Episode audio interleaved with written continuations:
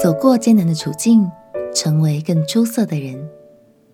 朋友平安，让我们陪你读圣经，一天一章，生命发光。今天来读《撒母耳记上》第二十一章。大卫与约拿单分离后，逃到了祭司亚西米勒那里。他肚子很饿，又没有武器，不得已的情况下，只好向祭司撒了谎。在利未记中，我们读过，圣殿里的陈设饼原本只有祭司可以吃，但亚希米勒仍然将陈设饼给大卫充饥。这件事后来耶稣也曾在马太福音第十二章里提过，他借着这件事来教导门徒。关怀众人的需要是最重要的。让我们一起来读《撒母耳记上》第二十一章。《撒母耳记上》第二十一章，大卫到了挪伯祭司亚西米勒那里，亚西米勒战战兢兢的出来迎接他，问他说：“你为什么独自来？没有人跟随呢？”大卫回答祭司亚西米勒说。王吩咐我一件事，说我差遣你委托你的这件事，不要使人知道。故此，我已派定少年人在某处等候我。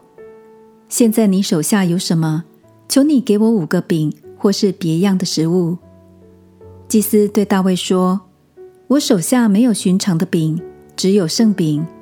若少年人没有亲近妇人，才可以给。”大卫对祭司说。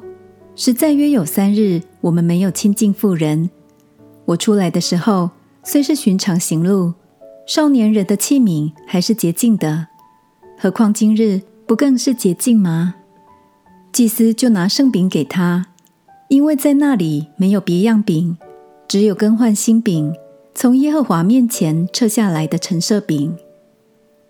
当日有扫罗的一个臣子留在耶和华面前，他名叫多益。是以东人做扫罗的司牧长。大卫问亚希米勒说：“你手下有枪有刀没有？因为王的事甚急，连刀剑器械我都没有带。”祭司说：“你在以拉谷杀非利士人歌利亚的那刀在这里，裹在布中，放在以弗得后边。你要就可以拿去。除此以外，再没有别的。”大卫说：“这刀没有可比的，求你给我。”那日，大卫起来躲避扫罗，逃到加特王雅吉那里。雅吉的臣仆对雅吉说：“这不是以色列国王大卫吗？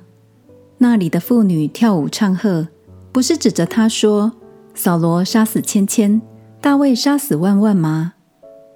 大卫将这话放在心里，甚惧怕加特王雅吉。就在众人面前改变了寻常的举动，在他们手下假装疯癫，在城门的门扇上胡写乱画，使唾沫留在胡子上。雅吉对臣仆说：“你们看，这人是疯子，为什么带他到我这里来呢？我岂缺少疯子？你们带这人来在我面前疯癫吗？这人岂可进我的家呢？”大卫会隐瞒祭司自己在逃亡的事实，相信是因为他不想连累祭司。他可能认为，只要祭司在不知情的情况下帮助他，就算被发现了，应该也是不知者无罪。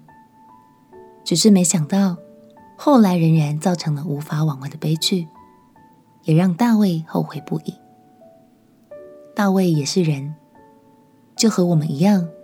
不是所有的决定都完美无缺，更相信走过这段艰辛的岁月后，他将被淬炼成一个更出色的人。邀请你和我们一起读下去吧，相信你就会更认识大卫，同时也会更认识自己的生命哦。我们一起祷告，亲爱的耶稣，谢谢你，虽然我不完美，但我知道你仍然使用我。并且让我在你的旨意中成为更好的人。祷告奉耶稣基督的圣名祈求，阿门。